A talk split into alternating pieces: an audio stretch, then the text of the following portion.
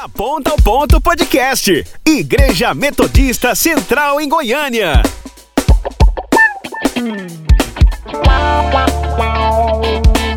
Oi, doutor Rafael Brasil, Celso G de Vila, que alegria estar com vocês em mais um Da Ponta ao Ponto Podcast. A alegria é minha. Eu tava lembrando aqui. É, Oi, pastora, Celso, a você que está nos acompanhando aí pelo YouTube ou nos ouvindo pelas plataformas de podcast. Eu lembrava que, Celcinho, é a segunda vez que eu participo é, do encontro de quinta barra podcast, né? E é a segunda vez que eu tô com você, irmão. Então, Olha, feliz demais a gente gente, estar junto eu não aqui. sabia disso. Mais uma vez. Da última vez vez a gente participou junto aqui. É então, eu tô verdade. muito feliz aí. Eu só, me- só melhorou ainda. Só melhorou. Isso aí. Que coisa boa. Nada mais atual do que saudar todos com graça e, E paz. Glória É, a Deus nada por mais isso. atual. Porque a graça e a paz do Senhor estão sobre nós, estão sobre esse momento aqui de, de encontro, de bate-papo. Isso é muito bom. Isso aí. Eu também estou muito feliz de estar aqui, mais uma vez com o Dr. Rafael Brasil, né? E a gente poder trocar um pouco de ideia a respeito desse tema tão relevante para nós, né? né? Pra dizer o mínimo, né? E para quem não sabe, o tema que a gente vai trabalhar hoje, né, é guerras. A gente vai trabalhar um pouco dessa questão da temática do conflito, seja ele mundial, até aquele que a gente enfrenta na nossa casa, né, no nosso trabalho, no nosso dia a dia, e como que a gente lida, né, com isso. A gente tem vivenciado, tem acompanhado é, o conflito da guerra entre a Ucrânia e a Rússia, e a gente tem visto tudo isso, e aí a gente está aqui num podcast de uma igreja, né, da Igreja Metodista, e a gente se pergunta, mas o que é que a gente tem a ver com isso? Três cristãos ao redor de uma mesa para falar sobre esse tema. Tem tudo a ver. Tem tudo a ver. E que bom que vocês aceitaram esse convite de estarem aqui para a gente juntos compartilharmos um pouco sobre por que a gente tem que entender, saber sobre o que está acontecendo e qual deve ser a nossa postura em tempos de guerra. É Gente, isso aí. é isso aí. Eu quero apresentar os nossos convidados de hoje, né? A maioria de vocês já conhece, mas a gente acredita que vocês vão compartilhar esse link com outras pessoas. Então, outras pessoas, muitas pessoas vão conhecer e vão participar, né? Acompanhar esse podcast posteriormente. E eu queria apresentar os nossos convidados de hoje. O Celso G. de Vila é zootecnista, formado pela UniOeste, Universidade Estadual do Oeste do Paraná. Ele atua no setor de produção de leite e corte, casado com Ellen G. de Vila. Ele é pai de João Pedro e Isabel G. de Vila.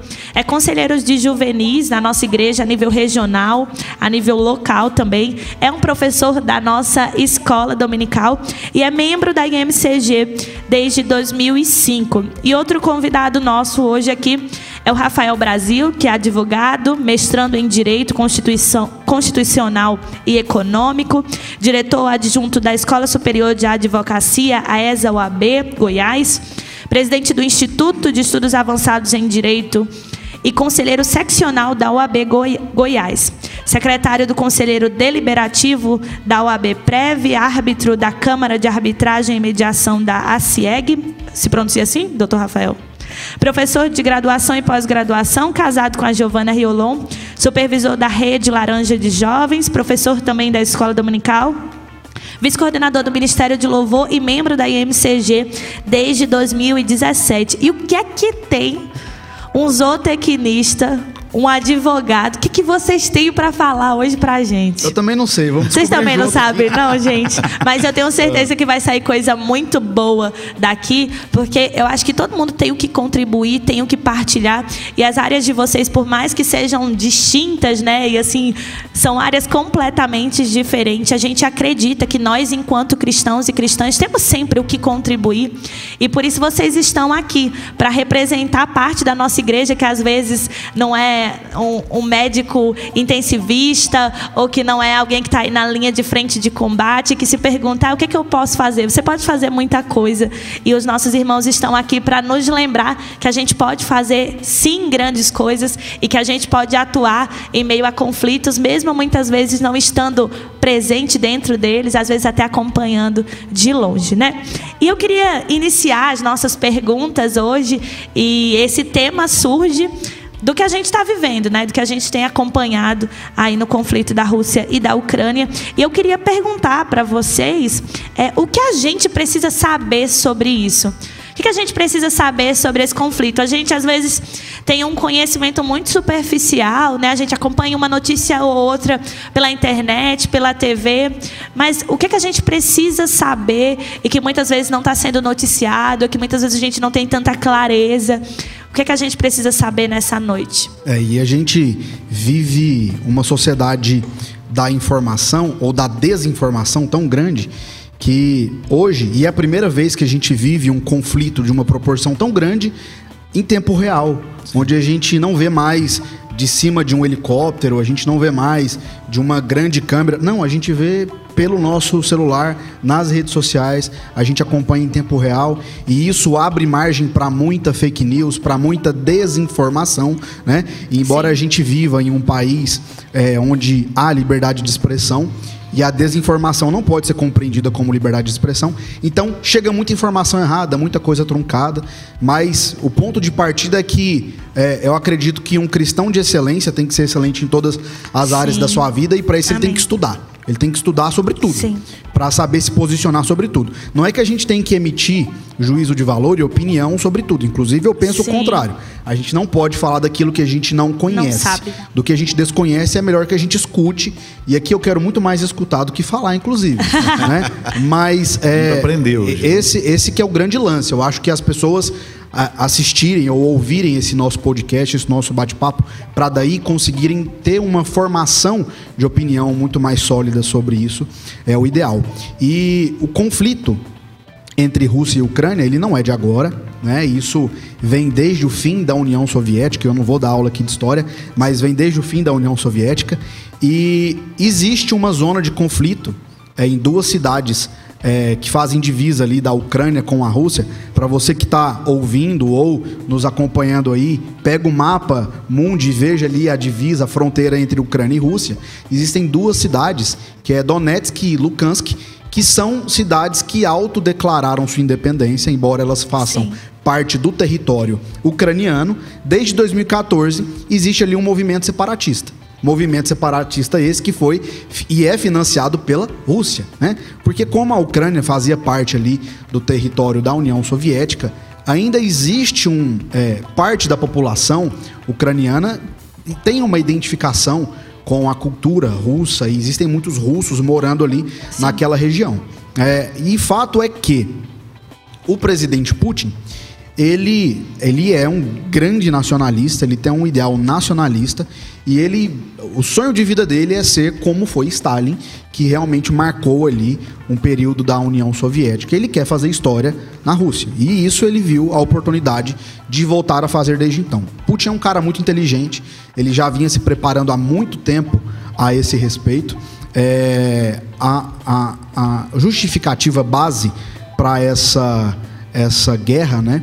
É, que a Ucrânia quer fazer parte da OTAN, Organização dos Tratados do Atlântico Norte, que é uma organização de países que, é, dentre outros fatores, ela se organiza é, comercialmente e militarmente. Então, é uma organização que tenta se fortalecer militarmente. A, o exército ucraniano não é forte. Ele está lá na lista é, dos exércitos mundiais em trigésimo e sei lá Nossa. que posição. É, o Brasil, para a gente entender, está em nono lugar. Então a gente está bem, né? Na fita, a gente não está tão ruim, não. Mas a Rússia é o segundo maior exército do mundo, né? Só perde para os Estados Unidos. E em terceiro lugar, China, que também é uma grande aliada russa. E a partir do momento em que a Ucrânia quer fazer parte da OTAN, e aí esse que foi o, a faísca, né? Que desencadeou, é, ou pelo menos publicamente, esse conflito, a Rússia, de maneira muito inteligente, fala: peraí. Eu não quero que um país com quem eu já tenho aqui uma dissidência se arme militarmente. Desde o fim da União Soviética havia um acordo de que não se pegassem armas e que a gente vivesse ali numa zona de paz. Sim. Então o fato da Ucrânia querer fazer parte da OTAN para a Rússia foi um sinal amarelo de que haveria ali uma zona de conflito. Só que existem outros fatores por trás disso, como por exemplo o fato do próprio Putin querer é, deixar o seu legado, a sua grande marca. Putin está ali é, no comando da, da Rússia desde meados é, do século da, da, da, década de 90, né? E ele oficialmente não é um ditador, mas a gente vive ali na Rússia um, um, um regime de tirania. É, Putin foi presidente, ele deixou de ser presidente porque a Constituição dizia que não poderia ter mais de duas reeleições, virou ministro retomou a presidência e ele fez um grande é, malabarismo ali, deu um golpe na Constituição e ele alterou a Constituição e agora ele pode ser reeleito quantas vezes forem necessárias Nossa. até 2031, se não me falha Olha, a memória. Gente. Ou seja, ele é um ditador, ele é um país, ele é um, ele é um, um presidente eleito, mas as eleições russas elas são tidas como é, manipuladas e isso não é segredo para ninguém. Então ele manipula o jogo, ele vai ser presidente até quando ele quiser. E aí ele, além de ter esse fato, existe um fato geográfico que é a Rússia, embora seja um grande país, um dos maiores países do mundo, ela tem um péssimo acesso ao mar, ao oceano. Sim. E isso é ruim por dois motivos, né? Comercialmente, o, a maior parte do acesso ao mar da Rússia é, congelado, então a Rússia tem que usar uns navios que quebram gelo e tal. Isso não é barato e nem é prático, né? Nem do ponto de vista é, comercial, porque ela tem que dar realmente uma volta em todo é, o norte da Europa e, e ali o norte da Ásia para poder ter acesso aos outros países. E militarmente isso também é péssimo. E a Ucrânia, ela dá um acesso direto ao Mar Negro. E o Mar Negro ele dá acesso ali, você passando pela por Istambul, você tem acesso direto ao oceano. Então, é, também é uma via de acesso direto ao mar e Putin, ele percebendo todos esses elementos, percebendo que é, houve uma troca de liderança nas maiores potências é, do mundo. Estados Unidos, nós temos um novo presidente que não mostrou ainda ao que veio e ainda muito tímido, né? não tem uma, uma postura altiva. Nós tivemos uma troca também é, do comando alemão. Então, ele percebendo todos esses elementos, ele viu é, mais do que suficiente os elementos para que ele então iniciasse esse confronto. E, gente, esse confronto ele nasce, qual que, o que, que vocês entendem? Como que nasce esse conflito, como que nasce esse confronto. E aí, como nasce o confronto, eu quero ser até mais ampla na minha pergunta, de forma geral. Não só numa guerra, mas em outras esferas. O que leva as pessoas a, a guerrearem umas com as outras, o que leva as pessoas a, a fazerem o que a gente está acompanhando né, no, no confronto Rússia e Ucrânia. O que, é que vocês acham que é, até o, doutor Rafael usou esse, esse termo, né? o que, é que vocês acham que é uma faísquinha de modo geral, assim, que a gente consegue identificar? Pastor, acho que de uma forma geral os conflitos eles são, eles são iniciados, né? Por necessidades básicas do ser humano, né? Então vamos dizer assim, é segurança, eu acho que os conflitos, de uma forma geral, é, quando, quando afeta a segurança de alguém, Sim. dá início a um conflito. Né? E sobrevivência. Então, acho que esse, de uma forma geral, seja no conflito que eu tenho na minha casa, seja Sim. quando algo afeta Sim. a minha segurança, a minha estabilidade, consequentemente Sim. eu vou dar início a um conflito. O né? Putin então, tomou a atitude que ele tomou diante disso, né? É, de insegurança, que... de, ali, de, um, de, um, receio, né? É o que nos leva a talvez tomar. Eu acho que de ambas as partes, né? Sim. A, a questão de segurança mexe com a gente. Mexe, mexeu, né, com, com as duas partes. Então, eu acho que esse, esse é o é o a faísca que deu é, início ao conflito. Mas uma, uma, coisa que eu acho que é importante a gente saber a respeito desse conflito, pastor, é, são, são três pontos importantes que afetam diretamente a gente. Né? Então, o primeiro ponto é que aquele conflito que está acontecendo lá não é um, não é um jogo de tabuleiro. Né? A gente, eu acho que o Rafael explicou muito bem é, o contexto geopolítico né, desse conflito mas e às vezes a gente se depara e, e, e se detém nisso, né? Como ah, tá se, tão longe, né? Tá Deixa tão longe de mim, não vai tá tão longe de mim. Então, não vai me afetar. Então acho que isso não, não é, é, primeiro, o primeiro ponto não é um jogo de tabuleiro e, e tem pessoas envolvidas nisso. Sim. Então pessoas estão morrendo de ambos os lados. Sim, né? sim. Então, é, famílias estão sofrendo. E a gente tem, por exemplo, um lado que tem civis Sim. lutando. Então, isso é um, E esse é um- passando fome, né? A gente Exatamente. acompanhou alguns então, relatos esse, desse esse é um sentido. ponto importante porque ele afeta diretamente a gente. Sim. É, o eu acho que o segundo ponto é nós temos uma, uma ligação, o Brasil tem uma ligação muito forte com aquele povo, seja russo, seja ucraniano. né? Então, nós temos no sul do Brasil comunidades de ucranianos, Sim. né, que já, do- no contexto que o Rafael falou, que é, é um conflito que já começou há muitos anos atrás. né? Então, na, na formação da União Soviética, enfim. é, então, nós temos irmãos no Brasil Sim. que fazem parte daquele povo. Sim. E outra questão é a questão econômica né, no Brasil. Isso afeta diretamente a gente. É, o Brasil, a base da economia do Brasil é o agronegócio. Né, e aí, puxando um Puxando pouco para minha as- parte, a sardinha para o meu lado. Sim. Mas isso afeta diretamente a gente, vai afetar. Né, nós vamos ter. Já está afetando. Já está né? afetando, mas eu acho que os impactos ainda vão ser, Ser maiores. a médio e longo prazo para nós. Né? Então, hoje o Brasil, é, a, a Rússia é um, é um fornecedor de fertilizantes para o Brasil, cerca de, acho que em torno de 30% do nosso fertilizante é fornecido Mais. pela Rússia. Acho que mais, viu? Né? Muita então, coisa, assim, né? isso, vamos dizer, diretamente e fora as formas indiretas né, de, Sim. de fornecimento de fertilizantes no Brasil. Então, isso, é, as relações, né, o- a Rússia é um, é um consumidor de produtos brasileiros, do, do agronegócio, então, é, isso vai afetar muito a nossa economia. Na verdade, vai afetar o nosso bolso, Sim. porque isso vai chegar lá na geladeira e na prateleira da nossa casa. Né? Então, é, esse, é um, esse é um ponto importante, porque esse conflito afeta diretamente a gente nesses três pontos. Sim, a gente tem uma falsa ilusão de que está muito distante, que não vai, que não Exatamente. afeta a nossa realidade, que não vai, que não vai afetar a nossa vida, mas essa não, não é a realidade. Você falou sobre a questão dos efeitos, né? E eu queria saber, fazer outra pergunta nesse sentido, né? Quais são as reais, os reais efeitos das sanções aplicadas a um país em guerra? Vocês podem me responder? Olha, é, o, o Celso começou dizendo sobre os impactos que a gente vai ter no Brasil.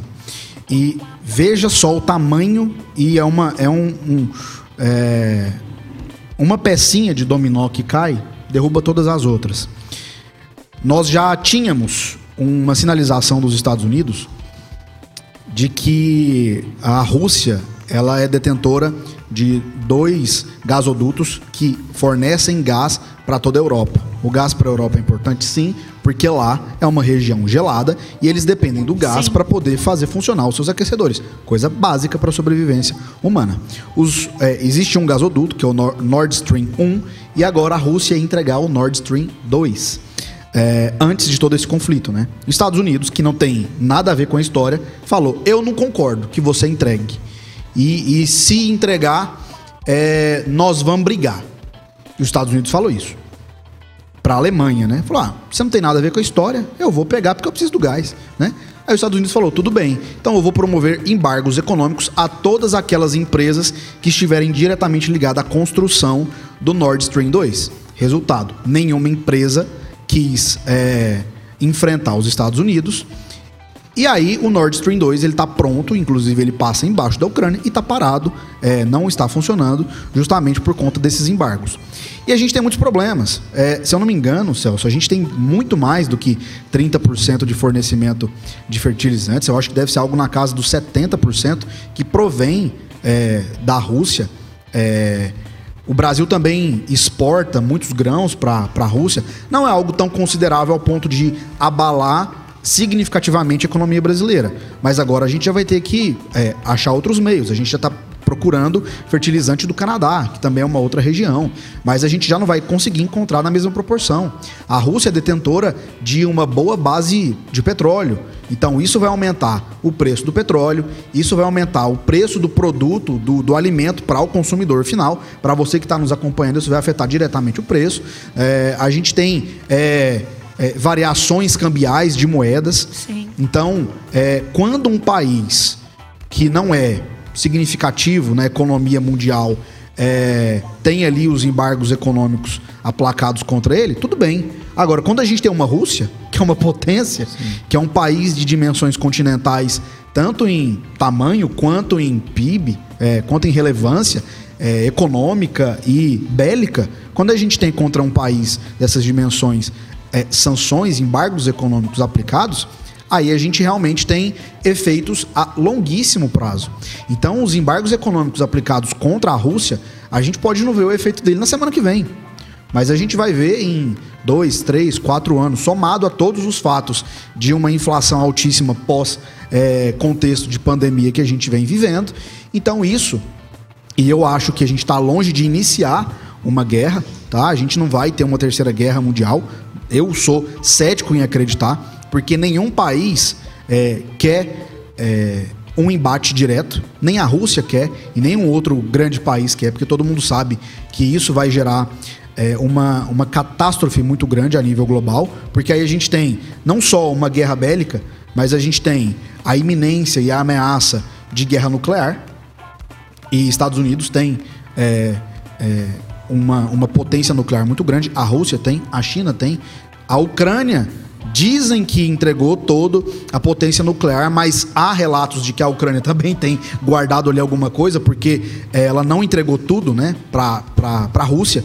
Então, a gente tem uma nova guerra agora, que é uma guerra cibernética que é algo que a gente nunca viveu. E a Rússia é uma grande. A Rússia, ela diretamente influenciou nas eleições é, dos Estados Unidos, nas últimas eleições, é, e, e, a Ucrânia já está convocando hackers para fazerem parte de um exército cibernético da Ucrânia. Olha que loucura isso. Então a gente tem muitos contextos é, para além dos embargos econômicos. O Celso puxou a brasa para a sardinha dele.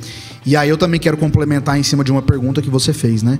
É, o, o, porquê da guerra existir e a gente é, tentar até generalizar um pouco esse conceito.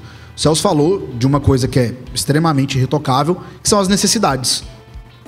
Ou eu vou ter carência de alguma necessidade, viver a iminência de alguma ameaça do, do ponto de vista econômico, geográfico, afetivo, por que não? A Rússia é um dos motivos para invadir a Ucrânia porque acha mesmo, e Putin já falou isso algumas vezes, que a Ucrânia nunca existiu, que a Ucrânia ela é um território russo, porque ali pertence à União Soviética, então a cultura da Ucrânia é uma cultura russa.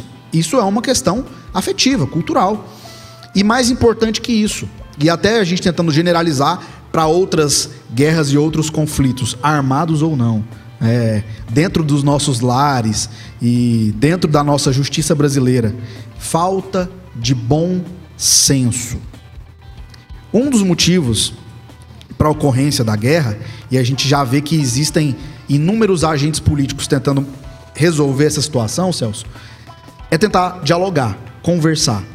Então já existem alguns representantes da Ucrânia, da Rússia, já se encontraram por duas vezes e vão se encontrar agora por mais uma, inclusive uma, uma boa notícia, né? Podcast tem que ser muito atemporal, mas hoje é dia 3 de março e hoje a gente tem uma notícia boa, que é a criação de um corredor humanitário. Então, na fronteira entre Rússia e Ucrânia, é, vai haver ali um, um, um, uma delimitação de um cessar-fogo para que passe ajuda humanitária, para que as organizações humanitárias possam entrar e Sim. prestar auxílio para as é, populações que vivem ali naqueles arredores. Isso é uma coisa muito boa, que aconteceu dia hoje, dia 3, a partir de uma reunião, de um diálogo, do bom senso existente entre as partes. E uma coisa que eu vejo que falta, é, e aí vamos esquecer Rússia e Ucrânia por um momento, uhum. falta na nossa, na nossa sociedade brasileira é, que é muito litigante, falta bom senso. Eu, como advogado, tento viver hoje um, um, um movimento de desjudicializar demandas. Sempre que um cliente me procura, a minha, a minha missão de vida é convencê-lo de não entrar com uma ação judicial. Olha só. É, certa vez. Não cair para briga. Não cair para briga ou tentar resolver isso de uma outra forma. Uma vez um. Mas você não arruma um conflito em casa? A gente tem que ter bom senso. A gente tem que ter bom senso. Uma vez um médico aqui da igreja é. me procurou num contexto específico, ele queria que eu entrasse com uma ação para ele. E aí eu usei uma analogia, já que ele era médico, eu usei de uma analogia para dizer para ele, olha, é, se um paciente te procura com um probleminha de pele, você não vai propor para que ele de imediato faça uma cirurgia. Antes você vai propor que ele passe uma pomada para ver se aquele probleminha sara. Se não sarar, talvez algo um pouquinho mais invasivo, uma, um tratamento ali com é, laser. Se realmente não der certo, você pode partir para uma intervenção cirúrgica. Não é assim que funciona? Nos nossos conflitos, tem que ser do mesmo jeito. A gente não pode viver uma cultura de não gostei da sua cara, ah, vou te processar, não gostei de você, vou pegar em armas, vou entrar em um, um, um conflito armado. A gente tem que viver bom senso. E uma, uma coisa que eu vejo que falta muito nos nossos lares, e a gente precisa incentivar isso dentro da igreja, dentro das nossas casas, em conversa entre amigos é, o diálogo ele tem que ser incentivado. Sim, sim. A gente precisa conversar. A gente vive uma sociedade de litígio tão grande no Brasil. Em 2014 nós tínhamos no Brasil aproximadamente 100 milhões de processos judiciais ativos, numa população de 200 milhões de habitantes. Se cada processo, fazendo uma conta aqui de, de padaria, se cada processo eu tenho que ter aulinha básica de direito, um autor e um réu, é como se eu dissesse que cada habitante do Brasil é polo em um processo. Ou ele é autor ou é réu. Imagina que doido isso. Sim, uma loucura. Então, assim, hoje a gente já conseguiu reduzir esse número para aproximadamente 65 milhões de processos, mas ainda é muita coisa Sim. frente a outros países. tá? Então, a gente tem que incentivar o diálogo e tentar. é, devia ser criminalizado a falta de bom senso, sabe? A falta de, de, de, de noção. E isso gera a maioria dos conflitos, armados ou não. A gente vive uma sociedade, né, Rafael, que, que a própria cultura do, can, do cancelamento, né, do fato de eu, de eu não evoluir numa conversa ou não dialogar no sentido de que a pessoa falou algo que eu não gosto, eu vou cancelar ela porque já é né, algo que gera conflito. Sim. né? Então é a falta de comunicação. Acho que a gente, se a gente subir as escalas, né, as esferas, a gente vai vendo. Então tudo começa às vezes na nossa própria cultura de que ah, não gostei, não vou te cancelar. Falta de co- de falta do bom senso, né? Falta de comunicação e o diálogo. Sim. Tem muita gente boa acompanhando esse podcast aqui com a gente, né? Gente lá do Paraná. O João Vitor de Arapongas está aqui com a gente. O Bispo João Carlos também está. A Esther Lopes, Arau- Eita. a Aldir Lopes. Tem um povo de. Só tem gente um povo boa do, do Paraná por tá aqui. com uma audiência Só apurada, gente boa, só Mas gente você boa. também está com uma audiência muito boa. Teve uma mulher aqui chamada Giovanna Rio- Riolon, Já ouvi que ela falar. disse que é muito inteligente esse Ó, marido dela. é, e além de lindo, né? Assim, mas Concordo. o pastor Ednei, o nosso pastor, ele falou que há controvérsias. Mas, pastor, vamos, vamos, vamos pular essa parte. Mas eu acho que uma, uma pergunta que o pastor fez já foi respondida aqui por vocês, mas eu acredito que vocês podem fazer alguma contribuição se assim vocês desejarem. É o seguinte, uma faísca, né, que a gente tocou nesse ponto da faísca lá atrás. Uma faísca seria o gasoduto da Rússia que passa pela Ucrânia e serve a maior fonte de energia para a Europa? É isso, né? Eu comentei sobre isso, Sim. com certeza, sem dúvida. Sim, sim. Então, se não ficou claro agora de forma bem ob- de objetivo, sim. Essa, essa é também uma, uma faísca. E a Rose Kroner, né, que é professora da nossa, coordenadora da nossa escola dominical, do nosso Ministério de Educação Cristã, ficou feliz, muito feliz, né, por estar aqui ouvindo dois dos nossos professores de escola dominical. E ela também comentou que ela acha que o conflito, né, quase sempre nasce por dinheiro e poder, né? E isso é algo que nos chama a atenção e que a gente precisa pensar, né? A gente tem que analisar qual que é a raiz do nosso problema, seja ele qual for. A gente às vezes corre para as soluções, né, para resoluções, para a resolução do problema, mas a gente não para para pensar o que causou o problema, o que, é que tem causado o problema, o que faz eu entrar em conflito com o país, o que é que faz eu, eu, eu, eu entrar em conflito com o meu cônjuge, o que é que me faz entrar em conflito com a minha liderança na igreja, com as pessoas que estão comigo na, na minha cela, no meu trabalho. A gente já pula para a próxima etapa e aí a gente perde de dialogar e de entender o que é está acontecendo aí nesse processo antes de chegar, às vezes, a um resultado que nem sempre né, é, pode ser positivo. E aí uma pergunta que eu quero fazer nesse sentido para vocês é qual deve ser a posição de um cristão, Celso e Rafael, diante de um contexto de guerra. Nós estamos falando aqui com dois homens de Deus, com dois membros da nossa comunidade de fé, e eu queria saber qual que é, qual que é a postura Qual que deve ser a nossa postura, independente né, da nossa profissão, independente do cargo que a gente ocupa na igreja, na sociedade? Qual deve ser a nossa postura de forma geral? Homens e mulheres que conhecem ao Senhor, que leem a palavra, qual deve ser a postura da gente, enquanto filhos e filhas de Deus, em relação em meio a conflitos? Pastor, eu queria é, responder essa pergunta é, usando um texto, né? Na verdade, não, não só um, mas dois, né? Que fala que é Isaías fala que no, no, anúncio de Jesus fala que o menino vos nasceu, um filho se nos deu, o governo está sobre seus ombros e o nome dele será maravilhoso conselheiro, Deus forte, Pai da eternidade, Príncipe da paz. Então, o, nós como cristãos temos um redentor, um redentor que chama Príncipe da Paz. Sim. Né? E aí Jesus que deve reger as nossas vidas. Exatamente, exatamente. Então aí Jesus vem no Sermão da Montanha e fala, Jesus, Jesus que era o Filho de Deus, vem no Sermão da Montanha e fala assim: Bem-aventurados pacificadores, que serão chamados filhos de Deus. Sim. Então, ou seja, faz uma relação do nome dele com aquilo que a gente deve ser pacificador. Sim. Então nós como cristãos temos que ser pacificador. E aí, então nesse caso a gente não pode ser só portador da paz. Sabe aquela coisa assim que a gente está, às vezes a gente chega num lugar, a pessoa fala: "Nossa, mas você traz uma paz". Já ouviu isso? né? Todo mundo já ouviu isso. Nossa, você traz uma paz. E, e isso é o portador da paz, né? É, você, você exala a paz. Isso é o portador da paz.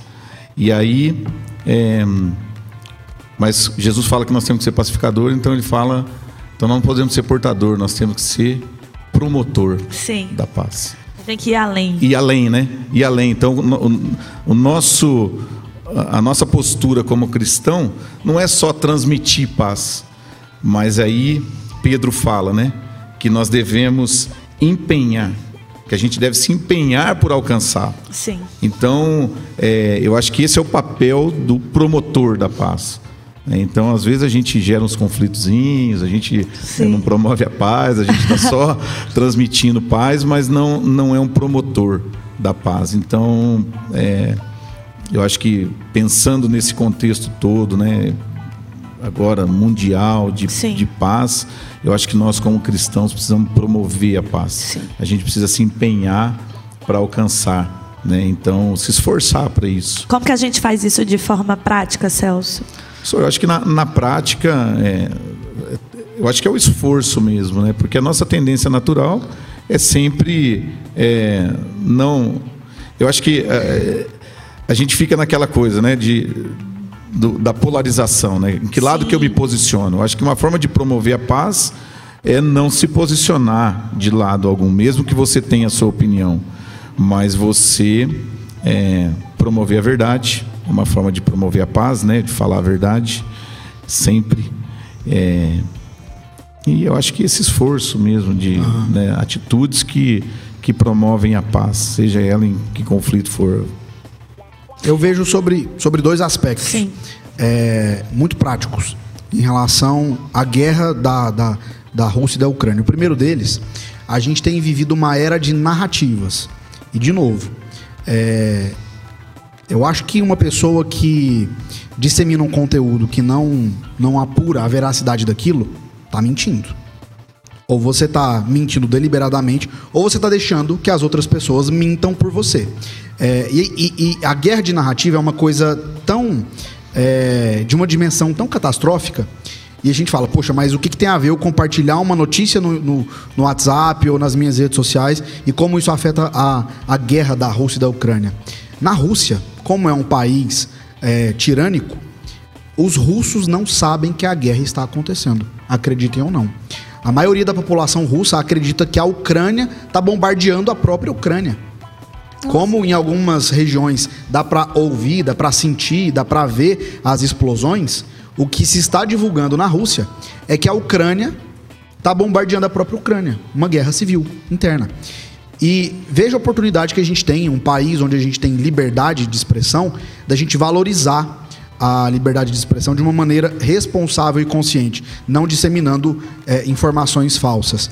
E o segundo ponto, como eu já falei de liberdade, é Jesus veio para nos dar liberdade.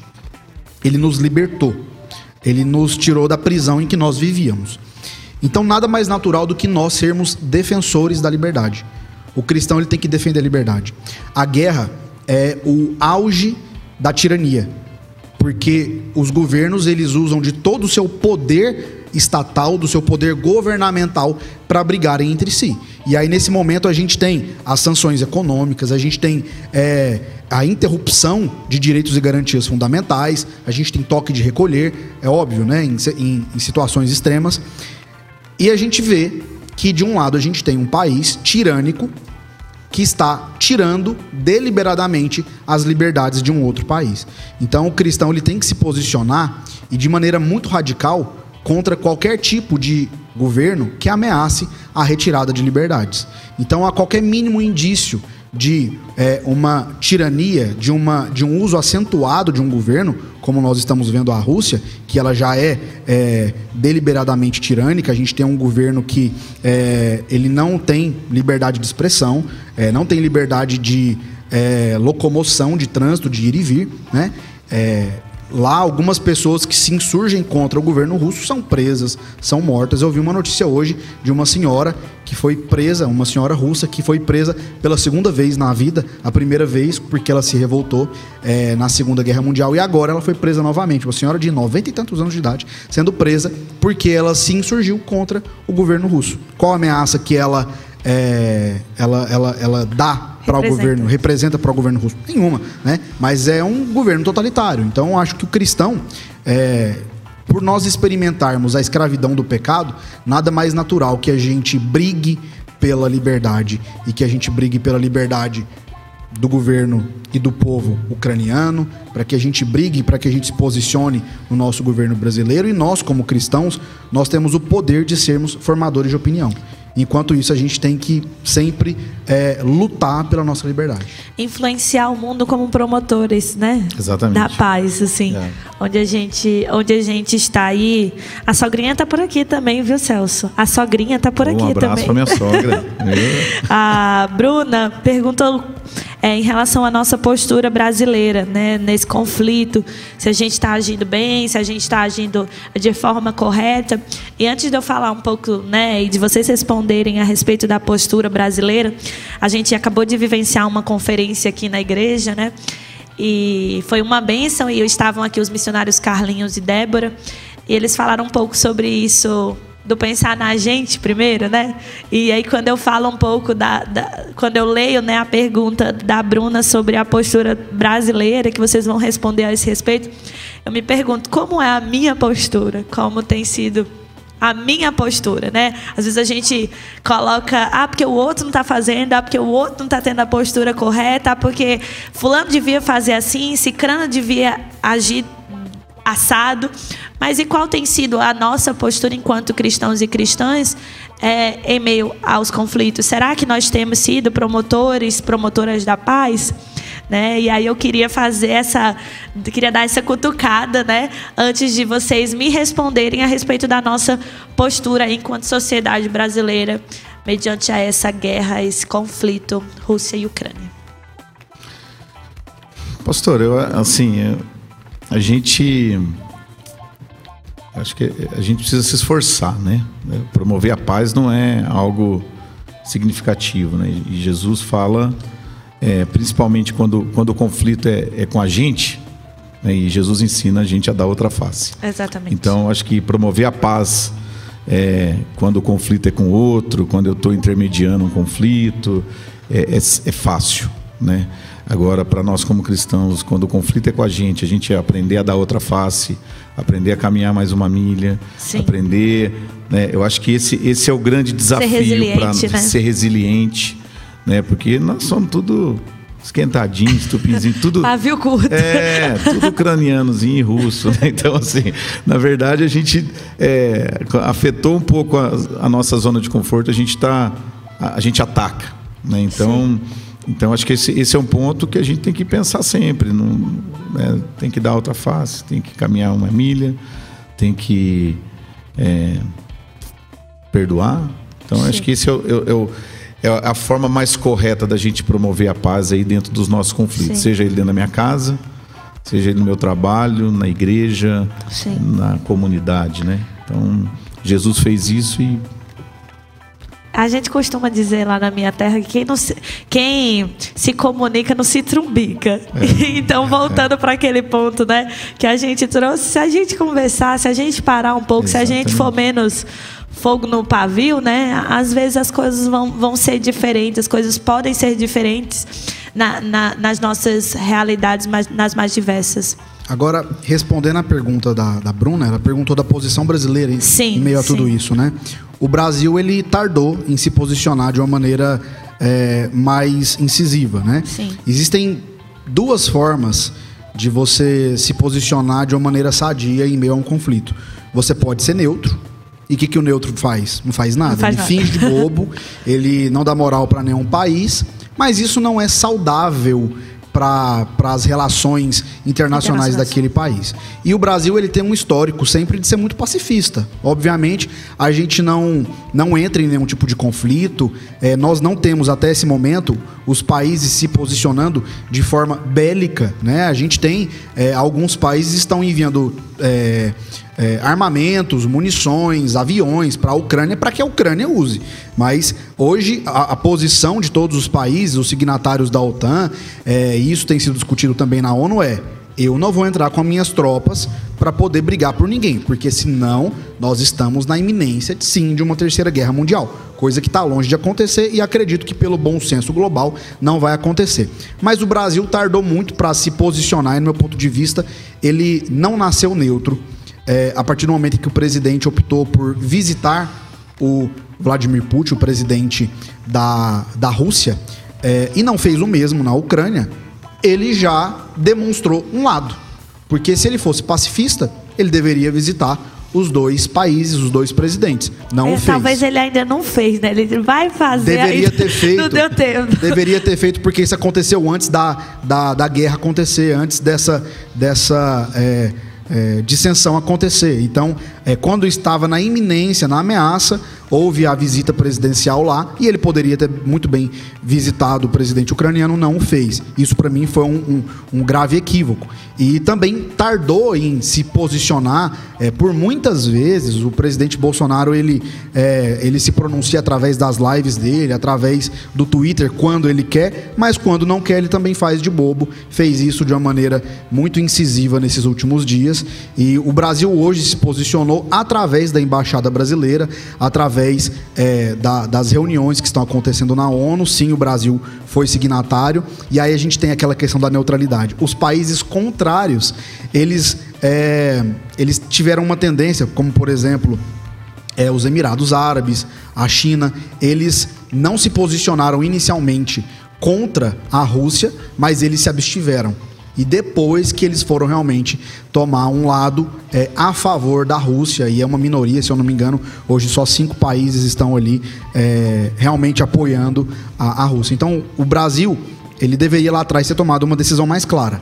Eu sou pacifista, vou visitar os dois países e eu vou me posicionar em relação a isso. Sou neutro, finjo de bobo, não visito ninguém, finjo que não tem guerra acontecendo. Então, seriam essas duas visões. A partir do momento que o presidente opta por visitar um é, chefe de Estado e não visitar o outro, isso já não mostra tanta neutralidade e isso não é positivo para o nosso contexto internacional. Mas isso foi corrigido durante o caminho ali na ONU e a embaixada brasileira se posicionou. Então, é o Brasil formalmente ele é contrário à, à posição russa contra a Ucrânia.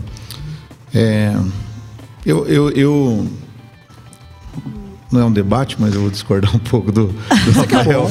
É um diálogo. É, mas assim, é, Estamos construindo acho que o Brasil tem, tem muitos interesses, né? Principalmente assim, nós, nós temos muito a perder e muito a ganhar. E, e, eu acho que a gente segue uma tendência de que aquela coisa assim, você precisa falar de que lado você está. Né? Então, precisa se posicionar. Em todo momento. Sim. Né? É, hoje, o mundo é, o mundo está polarizado. Então você precisa, você precisa falar de que lado você está. Né? Então eu acho que o Brasil é, talvez eu acho que você, for- é, é muito cedo ainda, né? Pra, ah, nós estamos com uma semana de, de conflito, uma semana e pouco, né? De, de guerra, vamos dizer assim, lá. E é muito cedo ainda para o Brasil ficar tomando partido. A gente tem muitas coisas a perder. Mu- Muitas coisas em jogo, não a perder, mas a gente tem muitas situações em jogo. Sim. né? O Rafael falou para sobre a, o- a quantidade de adubos, né? 70%, é 70% do potássio é vindo da Rússia, né? Mas isso representa mais ou menos 30% do, do volume de, de adubos no, no, no Brasil. Então, é, o Brasil não vive só do potássio, né? Então, é, mas tem outras coisas, nossas questões econômicas, o que vai impactar. Sim. Nós estamos saindo de uma pandemia. Vamos dizer assim, não era hora, né? De ter um, um- um Sim, conflito sim. desse. Não era hora. Então acho que é, você se- o mundo está forçando todo mundo a se posicionar. Você precisa fazer isso, você precisa fazer aquilo. Eu acredito que o Brasil poderia sim posicionar em algumas coisas um pouco melhor, né? O próprio presidente se, se posicionar de uma forma diferente. É, ele mesmo disse que a, a visita à Rússia era uma visita que já estava marcada. Então assim, eu acho que é, tudo é muito novo, muito Sim. cedo ainda para a gente se posicionar de uma forma muito definida. Não, eu estou aqui, eu estou desse lado. O mundo está cobrando isso de todo mundo. Sim, né? sim, E está cobrando, você precisa se posicionar. Mas eu acho que a gente precisa ser cauteloso também na, É, no nosso é- é, posicionamento. é uma, é uma situação delicada porque se você age por impulso, você coloca muita coisa a perder. Sim. Mas aquela velha história, né? Da pessoa que estava em cima do muro e Deus de um lado e o diabo do outro, e o diabo de braço cruzado e, e Deus falando, vem, vem, vem. E a pessoa fala, mas por que que de um lado Deus está falando para eu pular um muro e do outro o diabo fala, não está falando nada, né? E o diabo fala, não, porque o muro é meu.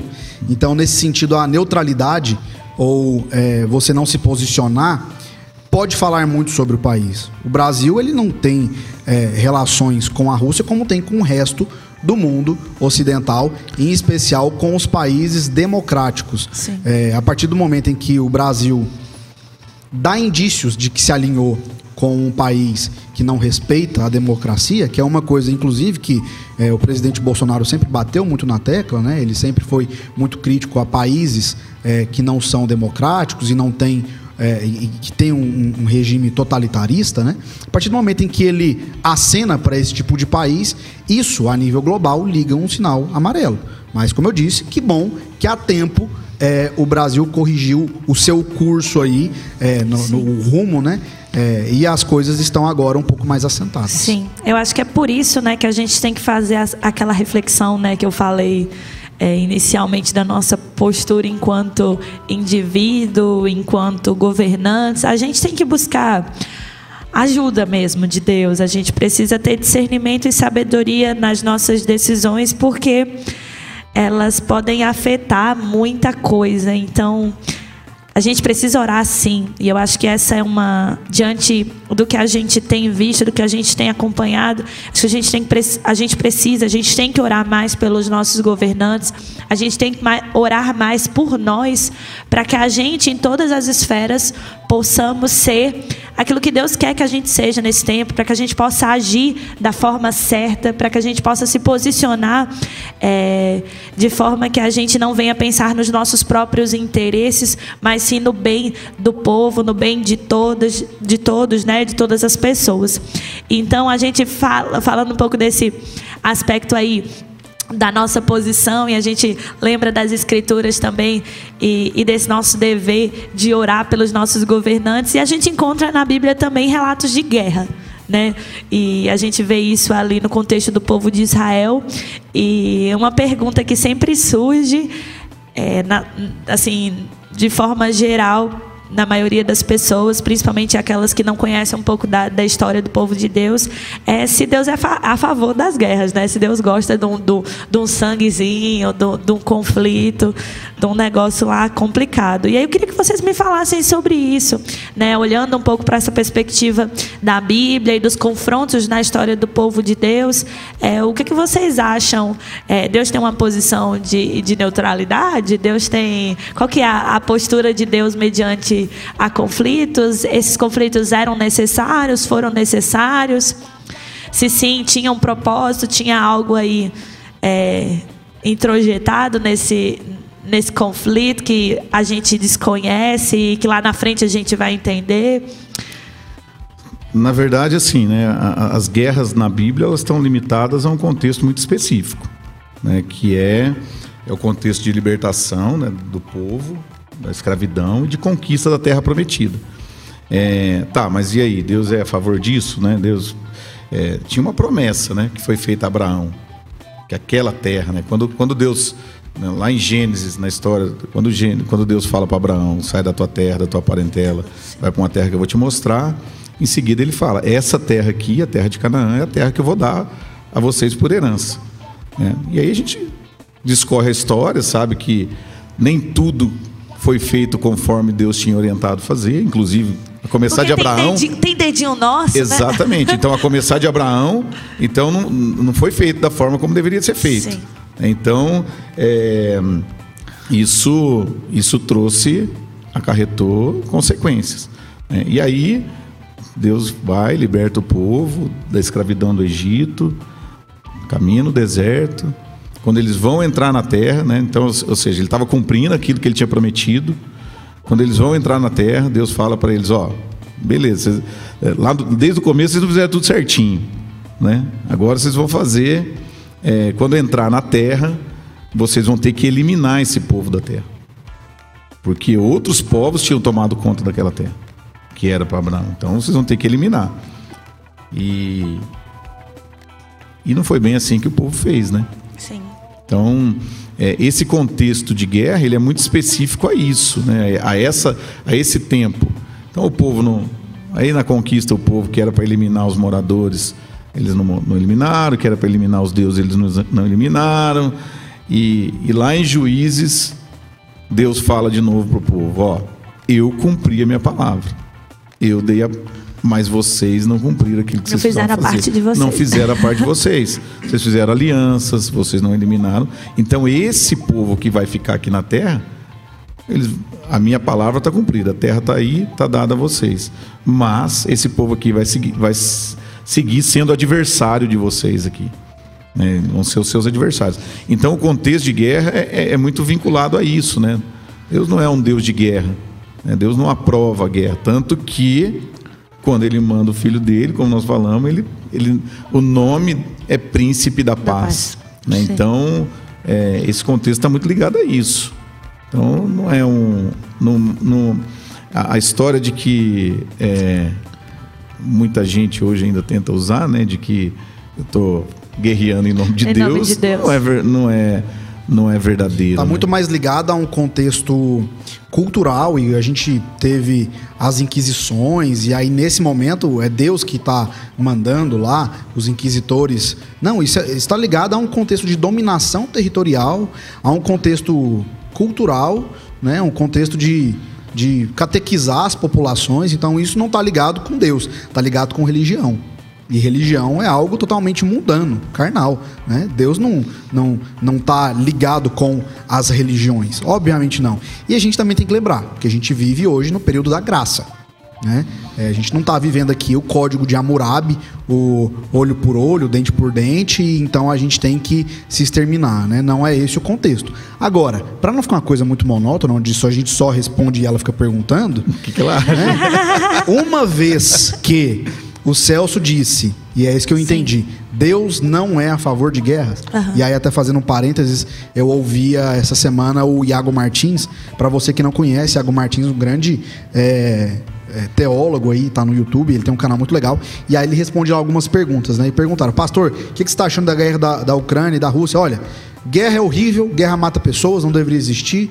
O que, que eu posso fazer? Orar. Eu posso fazer alguma coisa além disso diretamente? Não. Então eu vou orar e eu vou cuidar da minha família, eu vou cuidar dos meus, eu vou promover a paz aqui no meu Sim. contexto. Então é isso que, que eu posso fazer. Né? Então eu achei muito interessante essa visão bem pragmática dele. Mas já que Deus não é a favor da guerra, por que, que ele permite a guerra? Aquela pergunta bem clichê. Agora eu quero te ouvir. Por que, que Porque Deus a gente permite? precisa aprender algumas coisas com conflitos. E Eu não estou falando muito, gente, porque essa é a proposta nova do podcast. Porque antigamente diziam que a gente falava demais enquanto pastor aqui e que a gente acabava não dando tanto espaço para vocês convidados. E a gente fica aqui, eu, pastor Ednei, pastor Ramil, se segurando, que a gente se deixar, a gente fala, menino, demais. Mas as guerras, os conflitos, eles são importantes e eles fazem é, parte da nossa, da nossa vida e, e, e a Bíblia nos apresenta isso. A gente no mundo vai ter aflições. Mas a gente tem a confiança, a gente tem a certeza que Deus está com a gente e que mesmo em meio a conflitos, mesmo em meio a guerras que Ele permite que a gente passe, que a gente vivencie, Ele vai estar com a gente e vai nos ensinar neste processo de conflito. Quando eu olho para esse cenário atual e ouço a resposta desse, desse pastor, Pastor. desse pastor, né, que você compartilhou com a gente, é, eu entendo que eu preciso aprender a orar. E que às vezes a oração, que parece uma coisa tão simples, não faz parte da, da, da minha vida e não faz parte da, da minha prática, da, da minha espiritualidade, orar pelas pessoas que, que estão sofrendo, que estão em, em, em crise. Então, está distante de mim, mas eu me sinto parte e eu aprendo com isso. Da mesma forma como se eu estivesse inserido, inserida num contexto de guerra, eu poderia estar aprendendo outras coisas. Hoje eu aprendo, assim como o, o pastor, que eu tenho que orar e que eu tenho que entender que sim, há poder na oração e que eu estou aqui, estou longe dos meus irmãos e irmãs na Ucrânia, na Rússia, na Rússia, estou longe desses civis, não posso estar lá, não posso cuidar deles, não posso ampará-los, mas eu posso orar por eles. Então eu estou aprendendo com uma crise. Eu estou aprendendo numa crise em meio a um conflito que eu posso orar e que a minha oração e que a minha vida tem valor no reino de Deus. A minha boca eu sou uma profeta, eu sou uma profetisa. Então eu acho que, independente do, do cenário, independente do conflito, da guerra, Deus permite para que a gente aprenda alguma coisa. O que, que a gente está aprendendo hoje? O que nós cristãos estamos aprendendo, membros da IMCG, com esse podcast? O que é o que os ucranianos, os russos estão aprendendo?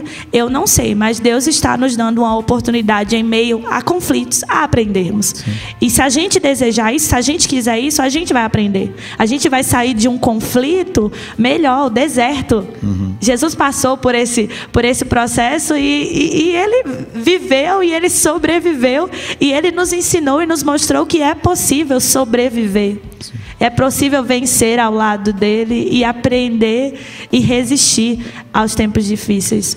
Eu penso que um outro ponto, assim, é, mais do que uma permissão, Deus nunca tirou do homem o direito de escolha. Sim. Né, o, o livre-arbítrio. Então, é, como, como eu falei no, no início, né, né, no início da história, Deus, Deus dá orientações a Abraão. A gente que não faz a nossa parte, Exatamente. a gente que não faz então, os conflitos, eles são causados por nós. Sim. Com nós certeza. causamos os conflitos. Agora, uma coisa que Deus nos garantiu é presença. Sim. Ele falou, vou, vou estar com vocês sempre. Entendeu? Independente do que vocês estiverem passando, eu estarei com vocês. Sim. Então, Deus sempre prometeu presença, né? Sim. O próprio Moisés fala, né? Ó, oh, Deus, se o senhor não for comigo, eu não eu vou. Nem vou. Então ele, nem Deus, de Deus sempre prometeu presença, estar junto. Né? Seja no Velho Testamento, seja no Novo Testamento, seja após crucificação através do Espírito Santo, mas a presença de Deus sempre esteve. Sim. Agora, a gente enfrenta conflitos na vida e causa guerras pelas nossas escolhas. Sim. Então é lá desde o início, aquele povo do Velho Testamento, quando Abraão não fez tudo certinho, quando Deus mandou, problema. Sim. Quando, Consequência. É, quando os filhos de Jacó não fizeram tudo certinho, problema Mas aí. ainda na Isso consequência. vai gerando. Exatamente. Sim, ainda na consequência do nosso erro, da, da nossa falha, do, da, da, nossa, às vezes, negligência diante da voz de Deus e do comando de Deus, Deus ele é bom, ele é gracioso Sim. e Sim. ele nos permite vivenciar isso e aprender com essa Exatamente. situação que, que, muitas vezes é culpa nossa. E a gente tem que entender uma coisa. Deus não é responsável pelos nossos erros. Para de querer ficar culpando Deus por uma coisa que é culpa sua, que é um problema seu. Se você é um irresponsável. Olha bem aqui nessa telinha. Se você é um irresponsável, se você é um turrão que briga dentro de casa com a sua esposa, com Briga seu no marido. trânsito. Se você briga no trânsito, não culpe depois você tomar um tiro no trânsito, não. O culpado é você, não é Deus. Entendeu? Se você não zela pelos seus relacionamentos, se você não cuida da sua família, não culpe depois a Deus por ter um casamento fracassado, por ter filhos rebeldes e que não te respeitam, porque o culpado é você. Deus te dá todos os mecanismos e além de dar todas as ferramentas necessárias para que você entenda como é que deve ser a sua conduta de vida moral, Deus ainda te dá um elemento extra que chama graça. E ainda assim a gente é burro o suficiente para colocar tudo a perder, Sim. porque a gente não segue o manual básico de vida e a gente ainda pega a graça e a gente joga ela no lixo e depois de tudo isso, pensa tanto que é difícil ser Deus. Depois de tudo isso, você ainda fala: Deus, por que, que você permitiu isso na minha vida? Não foi Deus que permitiu. O culpado é você. Então, o que eu queria, é, Sim, respondendo sim. a pergunta que eu te fiz, Sim, sim. não foi Deus que permitiu guerra na Ucrânia e na Rússia. Não, te- não tenta terceirizar a culpa, sabe? O culpado Sim. é, é a Rússia, o culpado é a Ucrânia. É, o culpado pelo seu fracasso é você, não é Deus. Então a gente tem que tentar ser maduro Sim. nesse nível, nesse sentido, para a gente poder realmente é, aprender a, a, a não terceirizar as responsabilidades Sim, e que a gente tome realmente o controle da nossa vida. Porque aí sim a gente vai viver o que Deus quer pra gente. A Natália colocou, Rafael tá batendo, hein? Vou ter que parar de brigar no trânsito mesmo. É verdade. Isso é pra gente Mandou tomar. um recado aí. É, mandou um recado aí pra gente, pra gente ser, ser melhor. Porque a gente tá falando, às vezes, do, do Putin, a gente tá falando de não sei quem, não sei quem. Mas e a gente, né? Qual tem sido a nossa postura? Qual tem sido a Hoje nossa cedo. atitude? Hoje cedo eu tava com um cliente e eu nem lembro como a gente entrou no, no contexto, mas de fazer coisas erradas, né? De é, receber propostas indecorosas e como a gente lida com isso, né? E eu fui muito claro, eu falei, cara, Deus não abençoa, eu não vou dormir à noite, é, e além de tudo isso acontecer, alguém vai me descobrir. A Receita Federal daqui 5, 10 anos vai chegar com uma multa para mim. Então, assim, qual que é a vantagem de é, lavar dinheiro, de você usar? E aí pensa só, eu como, como advogado recebo muitas propostas indecorosas, né? É, eu faço muitas coisas erradas e, e, e- e tento depois me beneficiar com isso. Deus não vai abençoar. Deus, e aí o que, que eu vejo? Se Deus é um Deus gracioso, e até mesmo quando a gente faz coisa errada, ele é gracioso, né? Mas Deus simplesmente vai falar: olha, faz, não tô vendo, né? E assim, sustenta teus BO aí. né? Se você fez uma coisa errada, depois responda por isso. E aí é, é bem nesse contexto, né? E eu falando para ele, cara, não tem a bênção de Deus. Eu sou muito mais ser abençoado com o que Deus realmente quer para mim do que tentar fazer coisa errada e depois perder minha paz, perder meu sono. E, e o salário do pecado é a morte, né? Em- daqui 5, 10, 15 anos e nada eh, vai ficar oculto e alguma coisa vai ser descoberta. A sua traição, você sem vergonha, que está traindo o seu esposo, a sua esposa, vai ser descoberto. E aí depois não tente culpar Deus por isso, Não há sabe? nada em oculto, né? É, nós estamos falando aqui de uma guerra de, de Rússia e Ucrânia que começou no fim da União Soviética. Existem conflitos ali naquelas regiões desde 2014. Não tem nada recente, sabe? É, a mídia que descobriu isso agora, né? Estão fazendo um alarde de um negócio que já existia. É, então, assim, a Rússia e a Ucrânia já estavam trocando porrada há muito mais tempo do que a gente imagina. Então, assim, não tem nada novo. E eu acho que a gente precisa repensar a nossa conduta ética e moral é nas pequenas coisas. E aí eu falo de novo, né? Como que a gente pode fazer isso? Tendo bom senso, sabe? Se você não tem caráter, pelo menos tenha bom senso de falar, pera, é o elemento básico de se viver em uma sociedade é dar a cada um o que é seu e não lesar a ninguém. É, existe uma coisa chamada propriedade privada. Não posso invadir a propriedade de ninguém, não posso roubar nada que não é meu. Porque existe, isso está estabelecido lá na nossa Constituição, e o artigo 170 fala muito sobre isso, artigo 170 da Constituição Federal. É, o direito à propriedade privada. Eu vou roubar alguma coisa que, que não é meu? Eu vou invadir uma propriedade? Celso, que está ligado no agro e ele está muito acostumado a lidar com esse tipo de situação, né? É, grilagem de terra acontece muito. Muito. É, pô, é meu? Não é meu. Eu vi um vídeo essa semana, você também deve ter visto, de uma grilagem de terra que acabou num tiroteio onde todo mundo morreu, né? Sim. Que começa de coisas básicas. Então, assim, a gente tem que ter bom senso. É, a gente tem que ter bom senso. Eu acho que esse é o princípio básico. Se você não consegue, na sua vida, viver é, tendo a Bíblia como um elemento fundamental para sua vida, tenha só uma coisa: bom senso. Eu acho que isso já é um pontapé para muitas coisas darem certo ou não darem errado na sua vida. Mas tome vergonha na cara e valer Tome a Bíblia, vergonha na que é cara, importante. Sim, eu acho que é, um- o primeiro passo para a gente ser promotor da paz é a gente começar a reconhecer os nossos próprios Sim, erros, né? Exatamente. Então, saber que alguns conflitos são causados porque pelas nossas atitudes Sim, mesmo. Pela gente mesmo. É. A gente que é burro, né? É, isso. É isso aí. Não tem outra palavra. É, Eu sempre uso esse exemplo, assim. é, Deus nos vê igual assim, é, nós adultos vemos as crianças. Não adianta você falar, não coloca o dedinho na tomada, não coloca. Aí assim, né? A graça talvez possa ser comparada com aquele protetor de tomada, né? Não tem um protetor de tomada? Mas ainda assim tem a criança que vai lá com o dedinho, arranca o protetor e coloca o dedo na tomada. Ou- a gente faz isso. Ou com o disjuntor que desarma quando você, você põe o dedo na tomada, né? É, é a graça. A graça. É- essa é a É graça essa, mesmo. Então, assim, a gente, a gente faz isso com Deus o tempo todo. Deus fala, meu filho, não faz isso. A gente vai lá e, e coloca o dedinho na tomada. Uhum. Gente, ó, a, a, a gente tem um monte de pergunta aqui para fazer para vocês, mas eu acho que a gente vai ter que ter um- uma parte 2 desse encontro para a gente conversar um pouco mais sobre isso. Nosso horário já está avançado, né? Da, da nossa proposta inicial para esse encontro, para esse podcast. Então eu queria que vocês dessem uma palavra final para quem está aí, um conselho, né? Uma dica para quem está acompanhando, nos ouvindo nesse podcast.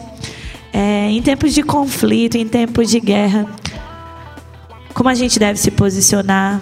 Em aí breves palavras, nas nossas últimas palavras, o que é que vocês aconselham ao povo que está nos acompanhando agora?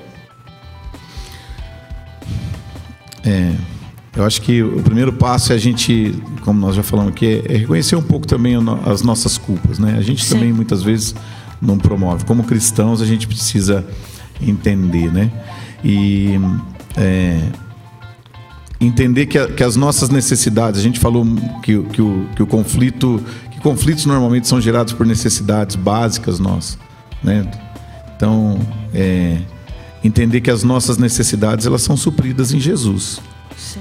Então, Só Ele nos satisfaz. só Ele nos satisfaz. Né? Então, é, eu, eu costumo dizer assim que é, o próprio Jesus disse, né, na, em, em João, o texto que a senhora leu aí no início, né? É, não se turbe o vosso coração. Sim. Né? Credes em Deus, credes também em mim. Na minha casa do meu pai há muita morada. Tem lugar então, Je- gente. Tem lugar pra gente. Jesus garante para nós a nossa segurança através dessa palavra. Amém. Nós somos seguros em Jesus. Né? Nós temos o nosso sustento em Jesus. Então a gente não precisa é, se desesperar. Sim. Né? Num, num contexto de guerra, a gente num, num contexto de, num- de conflitos, num contexto de pandemia, é, nós como cristãos não pode, a gente não pode se desesperar. A gente tem esperança em Jesus. Amém. A gente tem segurança, a gente tem sustento, a gente tem tudo isso. E é isso que a gente precisa levar. É essa paz Amém. que não é a paz que o mundo Do- dá, mas essa paz, essa tranquilidade no meio do conflito, no meio das doenças, no meio das pandemias, que a gente precisa levar para as pessoas. Amém. Então, é, eu diria que esse é o recado que eu queria deixar aqui. né? A paz que o mundo não dá. Amém. O Celso é tão sensato, né? É bom Ele ouvir o é. Celso. Eu adoro ouvir o Celso. Eu sou fã do Celso, viu? Ellen, eu sou fã do seu marido.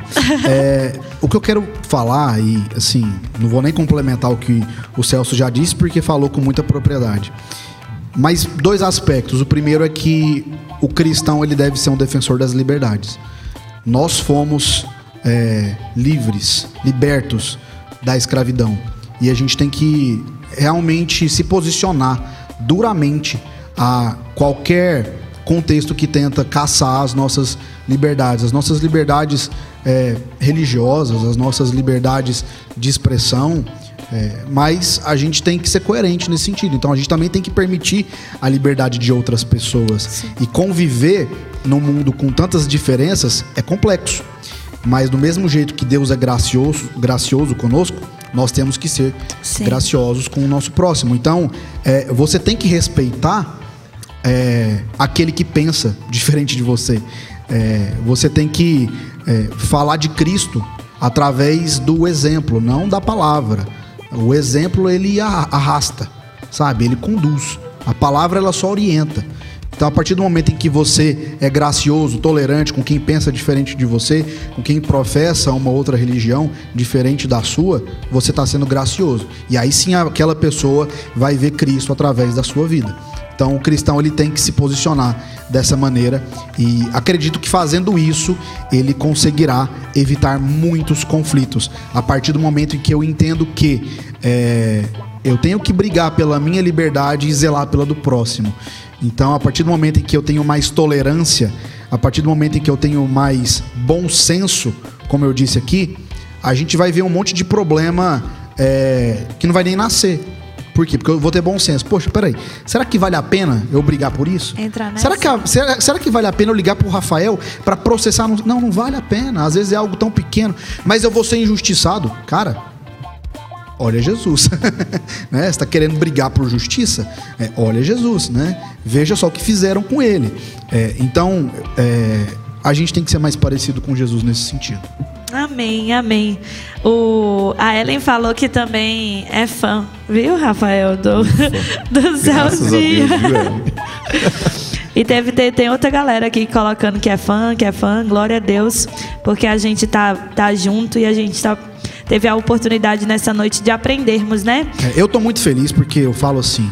Eu sempre gosto de sentar na mesa onde eu sou mais burro. E aqui eu sentei, sabe? Eu tô feliz por isso, porque Ah. eu fui muito engrandecido, eu eu fui muito agregado por tudo que vocês falaram. Então, Amém. eu só tenho a agradecer aqui por, por esse bate-papo. Isso é ser igreja, né? A gente aprender um com o outro, crescer um com o outro. Certamente todo mundo que está acompanhando essa, essa live aqui, esse encontro, poderiam estar sentados aqui com a gente também contribuindo, porque a gente tem muito o que acrescentar, né? A partir das nossas experiências com Deus e com a palavra dele, que norteia a nossa vida, que no- norteia, né, as nossas vivências diárias aí. Espaço gostoso, né? Muito bom. pastor? A gente precisa fazer Muito isso bom, mais vezes. Que muito bom, bom. que tem podcast toda A gente, quinta-feira. a gente quase não gosta de mesa, né? Pois de sentar é. ao redor dela. Então, muito gostoso aqui. Também Amém. fiquei muito, muita vontade, muito feliz aqui. Glória a Deus. com- Que bom, meu irmão e minha irmã, que você esteve conosco até agora. Que Deus te abençoe, te permita ter um restante né, de dia de paz. E a gente quer orar agora, abençoando a tua vida, abençoando a, a sua casa, a sua família, a nossa nação. E que possamos viver um tempo de paz. Que possamos orar por isso em nome de Jesus. Deus, muito obrigada por esse podcast. Muito obrigada, Senhor, por esta oportunidade de ouvirmos a tua voz. Deus, por meio da palavra, por meio do testemunho. Deus, por meio daquilo que temos visto e aprendido na tua presença. Deus, nós te louvamos, Pai, por, por mais esse podcast. E nós te pedimos, Senhor, que tudo aquilo que a gente aprendeu, que a gente compartilhou, que isso possa gerar frutos. Deus, que isso possa ser convertido em testemunho, em vidas que revelam ao Senhor e que são promotoras da paz neste mundo. Nos abençoa, Senhor, neste sentido e nos permita, Senhor, honrar e glorificar ao teu nome em toda e qualquer situação. Esse é o nosso desejo, essa é a nossa oração, Senhor. Agradecido por cada, agradecidos por cada pessoa que esteve conosco e pedindo a tua bênção, Deus, sobre eles para que possamos seguir juntos para a honra e glória do teu nome. Amém, e amém. Que Deus nos abençoe. Até o próximo podcast. Da Ponta ao Ponto Podcast. Igreja Metodista Central em Goiânia.